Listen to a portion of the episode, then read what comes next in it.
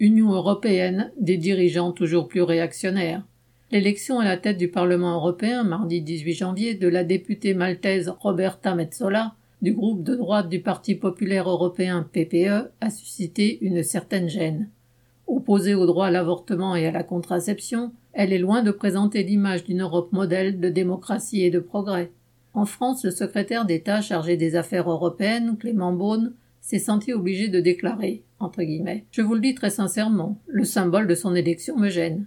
Cela n'a tout de même pas empêché les députés macronistes au Parlement européen, membres du groupe des libéraux Renaissance et les socialistes, d'apporter leur voix à Metzola. En effet, à l'issue des élections de 2019, ces trois groupes avaient conclu un accord prévoyant notamment qu'un socialiste occuperait la présidence du Parlement pendant la première moitié du mandat et qu'un conservateur lui succéderait à partir de janvier 2022.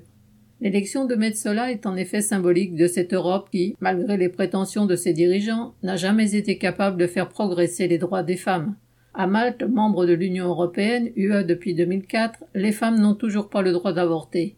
En Pologne, le gouvernement de droite réactionnaire a pu faire adopter en 2020 une législation remettant en cause presque totalement le droit à l'IVG. Macron et ses homologues prétendent représenter un modèle social européen alors qu'ils n'ont jamais été capables de mettre en place une législation unifiant les droits des travailleurs, ni même un salaire minimum européen.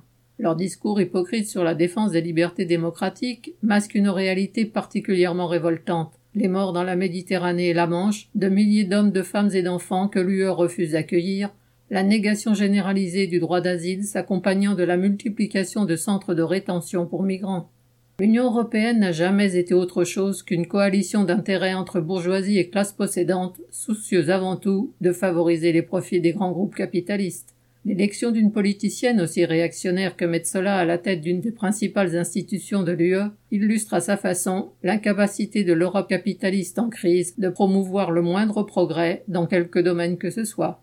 Marc Rémy.